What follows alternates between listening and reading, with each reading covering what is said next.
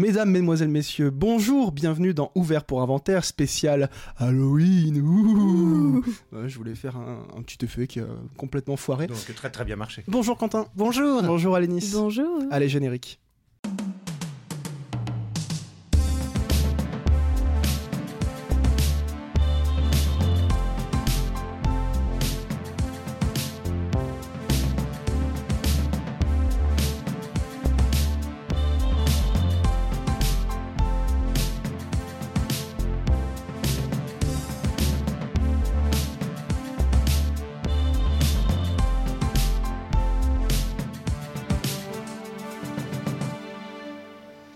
Sert à ça, euh, à apprendre à vivre, à apprendre à faire un lit. On se retrouve comme à l'accoutumée depuis bah, une fois la saison dernière. On avait fait une émission spéciale Halloween. Cette fois-ci, on fait un cycle spécial Halloween placé sous le signe du sang, de la chair tranchée et des jeunes adolescents puceaux qui se font assassiner. Puisque nous allons vous parler pendant un petit mois de slasher. Euh, slasher movies, euh, slasher, post-slasher, slasher méta. On va un peu le, le voir à toutes les sauces. On s'est surtout concentré sur des remakes et des suites. On n'a pas été prendre les grands classiques, mais on vous détaillera la programmation au fil de, de ces mois qui vont passer. Euh, De ces Aujourd'hui, semaines, peut-être. de ces, De On va Ouais, peut-être pas en parler pendant des mois. Euh, de cette année. L'homme un peu ambitieux. 74 films, ni plus ni moins dans Ah, bah, cette en vrai, on pourrait presque tous les faire, Ah, parce oui. qu'il n'y en a pas non plus des milliards, même s'il y en a beaucoup trop et beaucoup de très mauvais. Mm. Euh, on commence cette semaine avec Scream 2 de Wes Craven, sorti en 1999, euh, qui est la suite euh, officielle. Ah non, sorti en 1997, pardon, qui est la suite officielle du premier Scream, lui-même réalisé par Wes Craven, toujours scénarisé par Kevin Williamson, qui euh, était à l'époque euh, un scénariste en vogue, euh, qui euh, avait euh, écrivé, oula, qui avait écrit aussi le, euh, le scénario de Souviens-toi l'été dernier, qui avait été un gros succès euh, euh, dans cette nouvelle vague des slashers des années 90, parce que Juste pour situer un tout petit peu, le slasher, c'est un genre très populaire dans les années 80 qui émerge à la fin des, des années 70 avec Black Christmas de Bob Clark et euh, Halloween de John Carpenter et qui va, euh, disons, s'enliser dans les films purement commerciaux qui vont un peu lasser le public d'une formule qui est toujours la même. En gros, des ados qui se font euh, trucider à l'arme blanche par un tueur souvent masqué. Mhm. On pourra peut-être revenir en détail sur la recette du slasher. Et c'est dans les années 90 où le slasher va un petit peu revenir, mais en ayant en quelque sorte un regard critique sur lui-même avec des films un peu plus méta qui, tout en réactivant la formule classique du slasher, va un petit peu l'analyser entre grandes guillemets. Et sans doute euh, l'un des exemples les plus connus, euh, bah, c'est Scream pour le coup, qui est un film qui est un pur slasher, mais qui en même temps met en scène des personnages fans de, de films d'horreur, Mm. fans de slasher, et qui ont donc à l'intérieur même du film les codes du genre même dont ils sont les personnages. Je sais Mm. pas si euh, Mm. je me fais bien Mm. comprendre. Euh, Scream 2 reprend cette idée en la, euh, comment dire, en, en la rendant encore plus explicite, peut-être même encore plus lourdin que certains diront, fait. puisque Quentin, euh, en nous racontant l'intrigue du film, à mon avis, tu nous donneras quelques clés sur, sur ce, que, ce que ce film nous raconte du cinéma d'horreur. Mais tout, mais tout à fait. C'est même pas une perche et une poutre là. Alors là, bah, c'est-à-dire que, que- que- est-ce que c'est vraiment la peine de faire un pitch de cette merde? Parce que euh, finalement, Il a tenu 3 minutes non mais parce que franchement, les bras m'en tombent. Euh, donc, bah, est-ce qu'il faut avoir vu le premier? Pas nécessairement en réalité. Donc, Scream 2. Euh, commence effectivement le méta, c'est-à-dire que ça commence alors in medias res, comme Tout disent nos amis latins, euh, par une projection d'un film qui s'appelle Stab, hein, qui veut dire, j'ai quand même dû vérifier, poignard, hein, to stab, poignardé, et euh, Stop, step. Exactement. Et donc, euh, eh ben, ça commence par là, voilà. Donc, il y a déjà des premiers dans la salle de cinéma où les gens ont tous le masque de Scream. Eh bien, ils viennent voir un film qui relate les événements qui se sont passés dans le premier. Et, euh, eh bien, évidemment, et ça, ça va être toute la suite de toute façon de Scream avec toutes les milliards de films qui vont suivre. Eh bien, euh, il y en a d'autres qui ont décidé de prendre la relève. Avec toujours, évidemment, en revanche, des personnages centraux qui vont émailler, enfin même qui vont être plus qu'émaillés, mais qui vont être là tout le long de la, de la saga, euh, à commencer par euh, Neve Campbell, euh, Euh, Sydney. Sydney, voilà. Et donc, ben, avec toujours des tueurs qui lui en veulent hein, vraiment très très fort, et donc qui vont décimer à peu près tous les gens qu'il y a autour d'elle constamment. Voilà, et c'est ça, et c'est pas plus, et, et c'est pas moins, mais c'est pas plus. C'est pas moins, Euh, c'est pas, pas voilà. plus. Et euh, ça fait donc euh, bon, je- avant de, de- de rentrer vraiment dans les dans les la discussion. Bon, voilà, je crois que j'ai fait le, le- le pitch à peu près. euh, On peut pas, sauf à dévoiler qui sont les tueurs. Moi, je l'avais pas vu depuis, je dirais, je pense une vingtaine d'années. Et euh, grâce à Dieu, euh, je me souvenais encore de qui étaient les, les, les- belligérants. Ouais. Ah oui, je confonds toujours d'un film à l'autre. Oui, mais tu m'étonnes. ouais. Allez, Nice découverte ou redécouverte? Euh. Alors j'ai revu Scream et Scream 2 du coup. Alors j'ai revu Scream et Scream 2 je crois que je l'avais pas vu.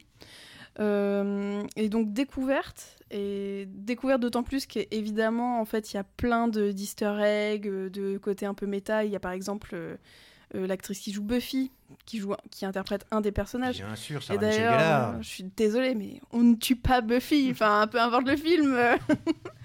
donc, euh, donc oui, découverte, euh, qui, que j'ai trouvé assez divertissant, mais un, peu lourdingue, en fait. C'est tout l'équilibre de Scream où faut adhérer, faut adhérer à ça, quoi, au fait que ce soit bourré de références du début à la fin, et où... Moi, je, je trouve que le côté euh, référencé fait perdre un petit peu le, la fibre horrifique du film, justement. Il y a presque un côté parodique Mm. qui euh, prend le dessus sur le film d'horreur. Donc euh, voilà, je sais pas si. Ah oui, je suis tout à fait d'accord. Et en plus, euh, il y a référence et référence. C'est-à-dire que, euh, bon, déjà, c'est casse-burne les films qui sont euh, comme ça, référentiels, euh, où il faudrait, ce serait une chasse au trésor, quoi. Tu as la référence ou tu l'as pas, enfin, le côté postmoderne, quoi, euh, machin. Et là, c'est pire, c'est que c'est même des références à soi-même, quoi. Mm. C'est autotélique. Oh putain, le mec est arrivé à placer autotélique. Ouais, Genre, tu l'avais pas préparé. non, non, mais là, C'est quoi le papier T'as marqué autotélique, média stress Non, Dire à alors Louis là, de fermer sa gueule. Quoi oui, ferme-la Donc, euh, non, c'est- les références à soi-même, quoi, constamment euh, au, au précédent film. Alors, je me souvenais plus trop du 1, mais c'était déjà. Alors, dans le 1, il disait attention, il va se passer ça, parce qu'habituellement, dans les films d'horreur, c'est ce qui se passe. Mais alors là, c'est on a rien à foutre, quoi. C'est Dans le premier, c'était ça, donc remontons, euh, faisons une sorte d'enquête. Mais le problème, c'est que ça, ça avait peut-être pas dû être comme ça à l'époque, évidemment. euh, il y avait quelque chose d'un peu frais au début de, de Scream euh, dans les années 90. Mais là, à la revoyure, comme dirait Louis, euh, je me suis fait chier, mais du début à la fin. Ce- pas une minute de bonheur. Même pour cette euh, scène. euh, bah, alors, je vais- je- Il y a des choses que tu as dites sur lesquelles j'aimerais revenir, mais il y a- moi j'ai le souvenir d'une séquence que j'avais, qui m'avait beaucoup marqué la première fois et qui m'avait poussé à le revoir euh, ultérieurement parce que je l'avais découvert ado.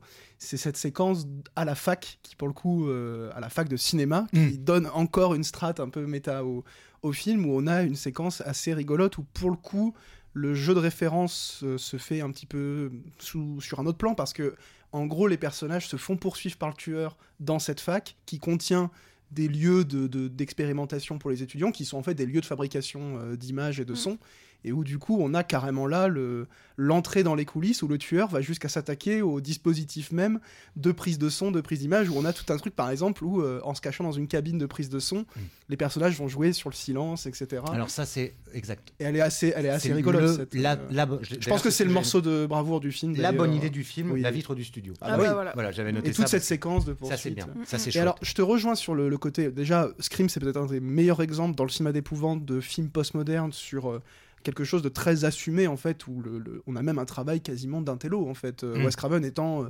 plutôt un intello originairement, en fait, c'est d'ailleurs tout le paradoxe de son cinéma où. D'un côté, c'est quelqu'un qui commence dans le porno, qui va faire des films vraiment hardcore, genre la, la dernière maison sur la gauche, qui sont des films vraiment méchants, euh, et en même temps qui euh, va renouer avec son passé de prof, euh, parce qu'à la base il est prof d'université, et où il va faire des films toujours un peu Mm. malins, des films Mm. très, très réflexifs sur son propre média, le cinéma et au-delà de ça le cinéma d'horreur.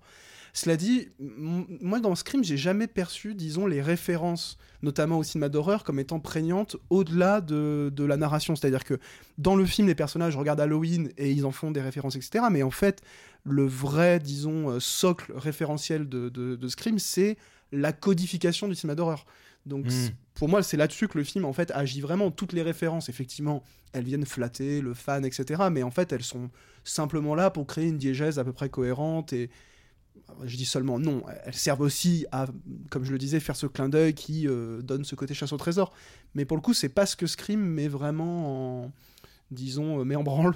C'est la seule expression qui me vient, mais c'est pas le moteur du film. Mm. Après, pour le coup, c'est aussi euh, très lourdingue. Hein. Je suis pas, je suis pas en train de dire que, que ça, euh, disons, euh, amenuise le côté très référencé et qui peut aussi du coup être un peu excluant pour un spectateur qui pour le coup serait étranger à ce cinéma-là. mais je pense que les références, elles sont beaucoup plus sur de la mécanique, ce qui fait que Mm. peut-être le film euh, vi- vieillit entre guillemets différemment parce que effectivement, dans les années 90, non seulement c'est frais, mais c'est même en fait carrément ce qui va relancer un genre en lui donnant un second souffle euh, euh, de, à travers le- l'autoréflexion, disons.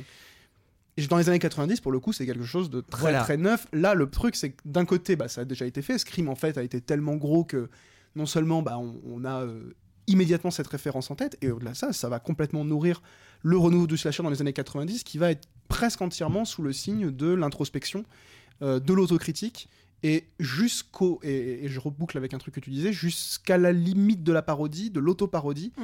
et où du coup, bah, on a perdu une certaine dimension euh, un peu brutale, frontale de, de ce cinéma, qui est devenu soit un télo, soit carrément, en fait, euh, disons... euh, Burlesque un peu. Ouais, qui, qui n'a plus jamais réussi à se prendre au sérieux. mm, mm. Et on a depuis quelques années un léger retour, je pense au Halloween de Diane Gordon Green et d'autres films, comme les- on, on parlera des films de Rob Zombie, qui eux étaient revenus à des trucs vraiment brut de décoffrage et franc du collier, où c'était non, non, on, on retourne sur un truc purement horrifique et un truc très efficace. Mais c'était quasiment un exercice de style et un Mm. exercice d'un télo euh, scream. Mais ça explique peut-être aussi pourquoi ça a vieilli. Et puis aussi, parce que ça dure 1h50, 2h, celui-là il dure 2h. Et que c'est comme c'est un ce qu'on appelle un. Terme sous les yeux, la Wood on it, c'est aussi ce- le concept quoi. De, Oui. Bah, si en plus t'as les tueurs dès le début. euh, Oui, ça- perd un peu de sa, sa fraîcheur, enfin de son, son intérêt. Mais euh, après, je reconnais qu'il il faudrait, là j'y suis pas arrivé, il faudrait arriver à le replacer, se dire, ok, au début des années 90, c'est toujours un peu difficile de faire ça parce que moi j'ai vu les deux derniers et les deux derniers m'ont vraiment foutu la gerbe à force de méta justement.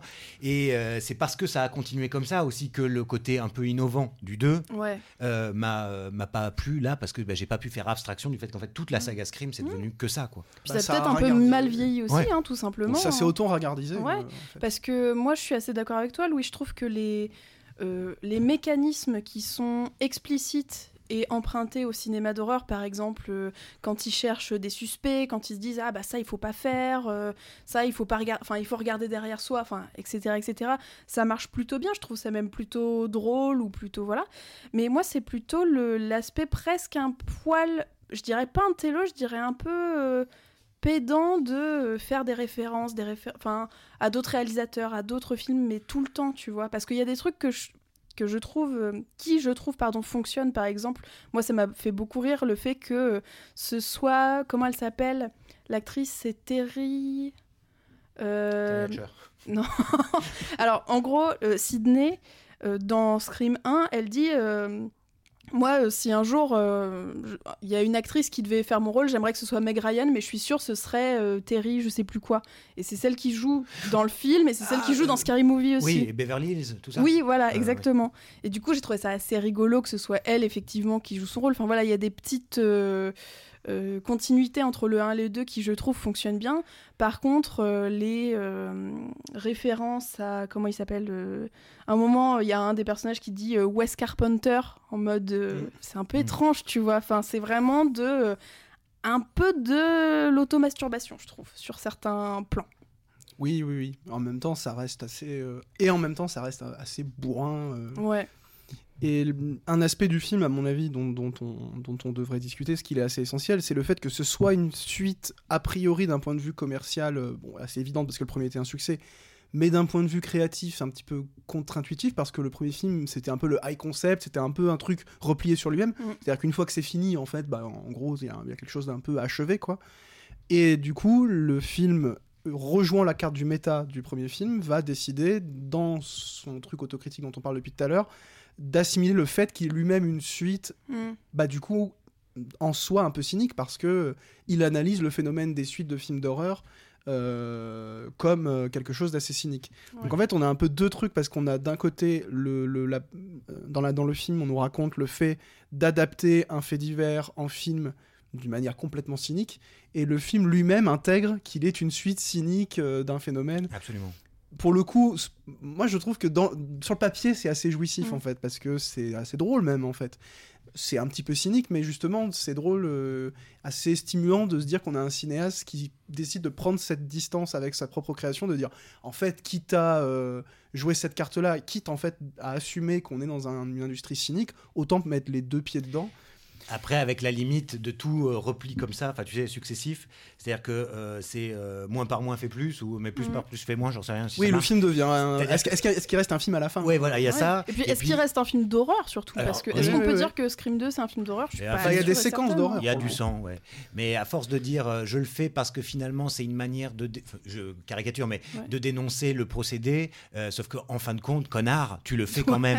Et donc c'est un peu facile, quoi. Ça fait vraiment. Il y en a plein qui font ça en disant non, non, mais que ça voulait dire, c'était que oui, non, mais de fait, tu participes du truc, puisque tu vas quand même faire des millions d'entrées en faisant. un- Et mon pote, t'en es qu'aux deux. Ouais. Et tu vas nous faire chier pendant 20 ans avec des suites d'un truc qui, en fait, euh, était une plutôt bonne idée, avoir trouvé un nouveau masque par exemple dans le Scream 1, voilà, Ouais. excellente idée, Euh, très bien.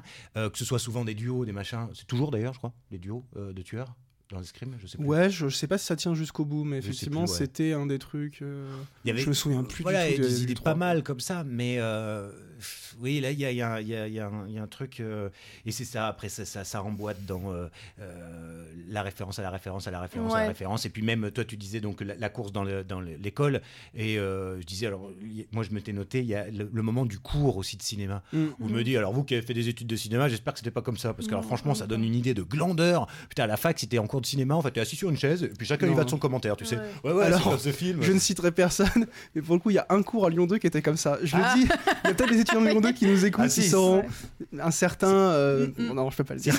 C'est de la diffamation. C'est ça On pense au, un, un la spécialiste de Mizoguchi.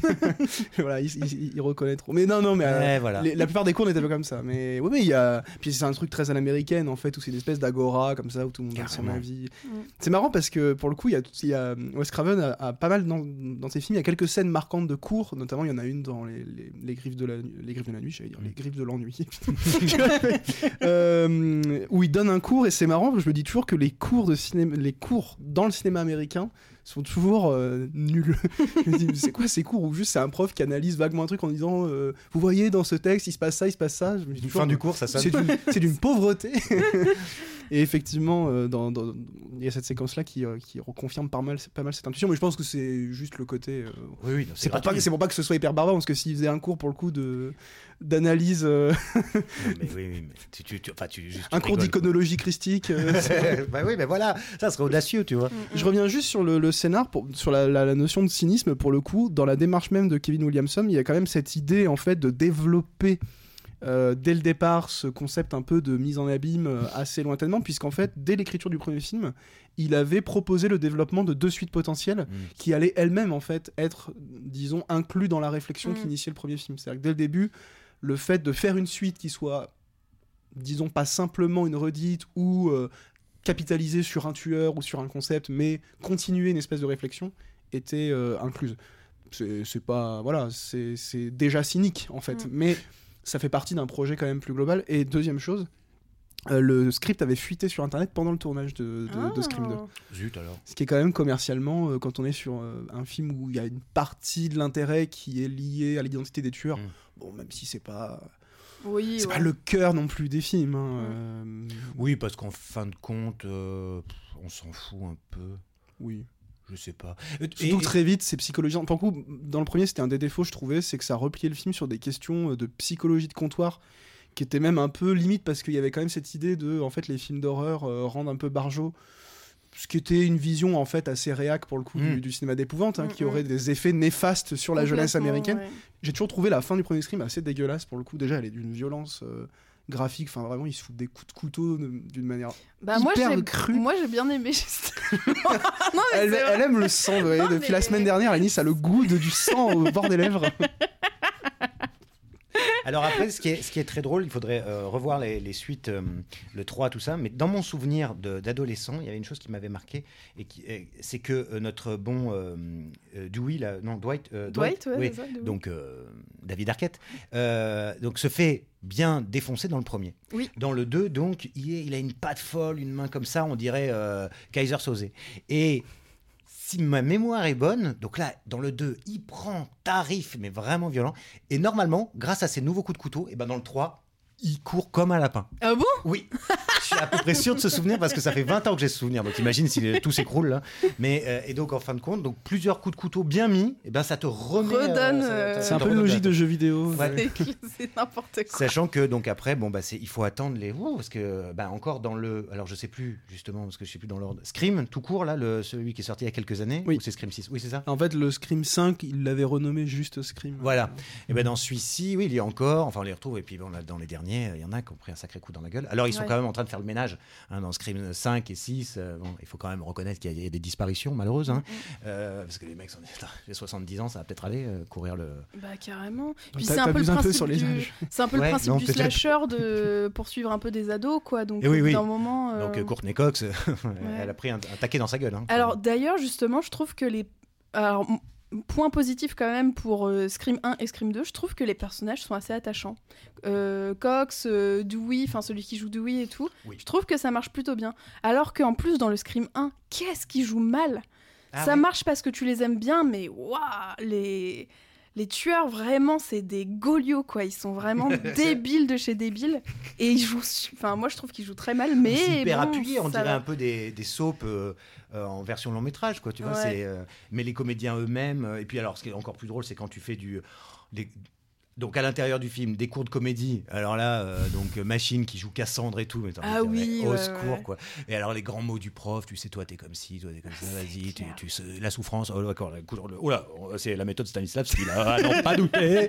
C'est mauvais comme des cochons. Et justement, Sarah Michelle Gellar, par exemple, qu'on aime bien Oui, par bah moment, oui. elle joue comme un navet dans ce film. Mmh, moi, je l'aime trop. Elle est- heureusement, elle est pas longue hein, dans l'histoire, mais et alors il y a un truc, on aurait pu le mettre dans notre série parce que moi c'est un film avec lequel j'ai pas mal grandi. Il y, en a, il y a une actrice qui joue dans celui-ci et qui jouait également dans un bon slasher qui s'appelait Urban Legend. Mmh. Ah, je connais pas. Et ah bah lui qui est pas mal parce que en tout cas quand on aime les slashers pour cette raison-là, c'est que enfin pour les raisons que j'invoque maintenant, c'est euh, l'originalité des, des morts. Ouais. Euh, c'est ce qui rendait par exemple des trucs comme euh, Saw absolument euh, formidable. Ce qui n'a jamais été le point, fort des, le point fort des Scream. par non, ailleurs. où là c'est vraiment voilà, toujours le même couteau, toujours le même truc. Dans Urban Legend, je, je vais d'ailleurs parler de ce film. Hijack de l'émission. Non, je m'arrête là, mais en fait, euh, l'un des personnages principaux de ce film-là joue euh, un tout petit rôle là-dedans. Celle qui, qui, euh celle qui est, euh, qui est plutôt rousse avec les cheveux bouclés, qui doit jouer une espèce de petite connasse. euh, ah oui, dans le trop, euh, truc de Zeta Beta euh, truc là, non euh, Zeta Beta Jones, ouais. Ouais, Euh, J'allais faire la même blague. La Zoubida, qu'est-ce que vous Alors, petite déception de mon côté, euh, j'adore les deux personnages du début. J'étais très triste Oui. de ce qui se passe à... Dans le cinéma Oui. Hmm. Elle, je trouve qu'elle a une personnalité euh, trop rigolote, tu vois, et j'étais un peu déçue de ne pas la voir pour la suite. Voilà, c'est Oui. tout. euh, Oui. peu importe, euh, j'ai envie de dire, mais Et comme par hasard, ils sont noirs. hein. hein, comme de par hasard. Euh, hein. comme Il y a, par il y a hasard, certainement une réflexion. Oui, Euh, voilà, sur les noirs de qui ce- de cet disparaissent. archétype, toujours, voilà. Bah, c'est Ouais. vrai que là, pour le coup, ça dégage en 5 minutes. Le Euh, slasher étant intrinsèquement, par ailleurs, euh, et je pense que c'est bien de le rappeler par rapport à ce, cette émission-là. Ah. euh, le-. Tout, tout, tout, ta, tout, tout, ta. en fait, je sais pas si on aura la musique en fond parce que Ah oui. c'est un peu loin. Eh Je oui, crois oui, que je l'entends, mais je suis Bon, on, le, on, le- on montrera les niveaux à ce moment-là. Je disais, euh, Euh, oui. oui, le, le slasher étant, pas, enfin intrinsèquement, dans son déploiement dans les années 80, c'était un genre qui était euh, à 95% euh, réac, Mm. dans la Mm. mesure où c'était toujours euh, le, la punition des comportements déviants qui Tout à n'étaient pas fait. droits, etc. Et pour le coup, euh, ça aussi, dans Scream, on sent cette espèce de relâchement des années 90 qui sont euh, quand même, qui est quand même une décennie assez, euh, une espèce de retour à un truc un peu euh, rigoureux, une Ouais. certaine, euh, un certain pur- sens du, ouais, pu- ouais, un du certain peu, puritanisme, ouais. beaucoup, bah, il y a un, un Mm. poids de l'autorité qui, on a l'impression, Mm. revient. Alors, j'ai pas connu les États-Unis des années 90, mais le cinéma américain des années 90, on sent qu'il y a des relents de cet ordre-là. Mm. Et du coup, c'est pas mal aussi euh, cette espèce de distance euh, du film par rapport à un genre qui montre un peu le un aller-retour euh, sur ces questions-là. Alors, je le disais par rapport justement à l'archétype qui dans certains films était clairement un archétype raciste des personnages noirs qui mouraient en premier euh, parce que c'était un personnage secondaire dispensable. Tout à fait. Euh, pas, bah, tiens, euh, moi aussi je dis les trucs que j'aime bien ou pas. J'adore le, le- le motif de la musique de, de Nick Cave euh, dans le Oui. film. Ouais. Je trouve Oui. que les, ces petits sons de cloche et tout, ça donne quand il apparaît dans le film, t'es ah ouais, je, là je Ouais. suis à la maison quoi. Ça, je Il me y a le côté pas. euh, ouais. Jurassic Park un peu, le même. Non mais alors, de, de la musique, tu vois Ah oui, l'effet oui. un peu. euh, T'es content de l'entendre. J'étais étonné, Alice, ça fait non, il n'y a pas de dinosaures. Hein. Je- je- attends, bah, Ce qui est drôle, c'est d'entendre Nick Cave dans un film comme ça, ça, c'est surprenant. Surtout qu'en plus, c'est la, la chanson de Nick Cave and the Bad Seeds qui, que maintenant tout le monde Ouais. connaît à cause de, euh, de la série. euh, oh putain. euh, Ah oui, c'était Euh, un générique bah, euh, on connaît que ça. Oh Euh, Breaking Bad. Non, Malcolm, euh, non. Desperate Euh, Housewives. Mais non, putain Début 20e, Alors là, j'arrive Thomas pas. Shelby, euh, Peaky Ah, Blinders. Blinders. Ah Voilà. oui. Et oui, d'accord. c'est la musique du générique. Et euh, voilà. Je crois que c'était au Gay les cafards, j'avais oublié. C'est Iggy Pop. Ah oui, c'est vrai. Oh, Non, c'est les anciens de l'espace en plus. Ah merde bon, bon, il est temps. que- Oui, on arrive au bout de ce qu'on pouvait Nous dire aussi, sur on a 2. notre propre méta dans l'émission.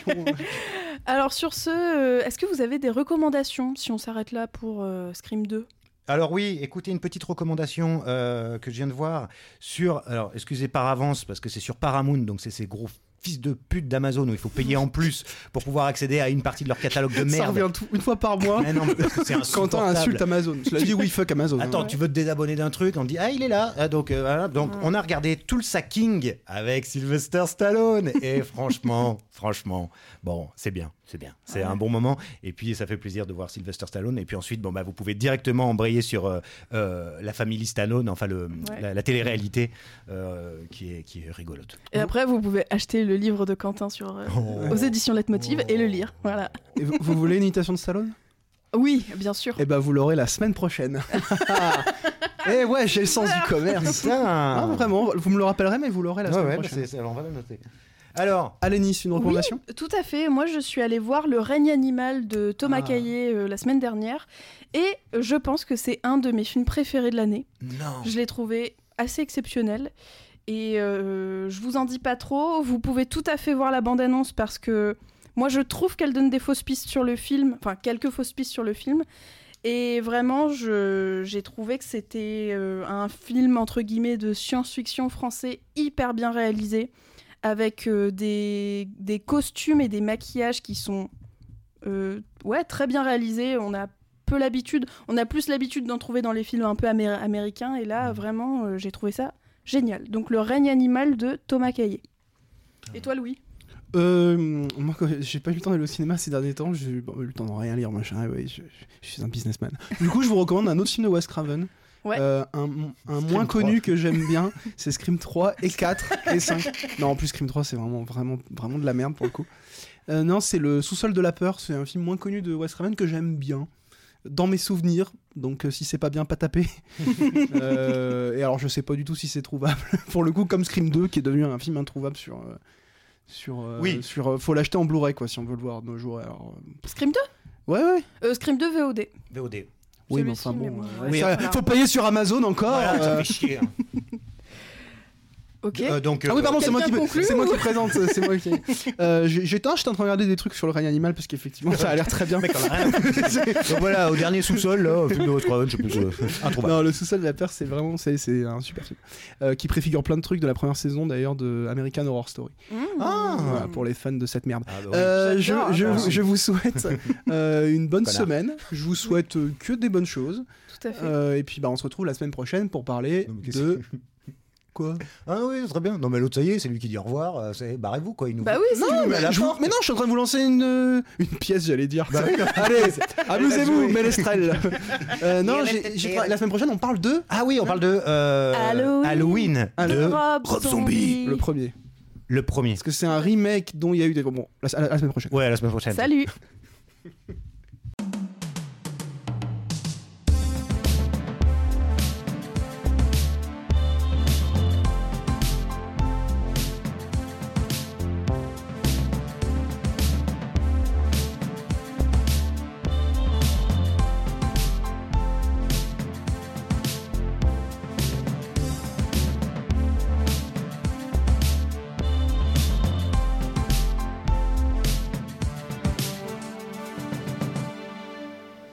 Ça sert à ça, euh, à apprendre à vivre, à apprendre à faire un lit.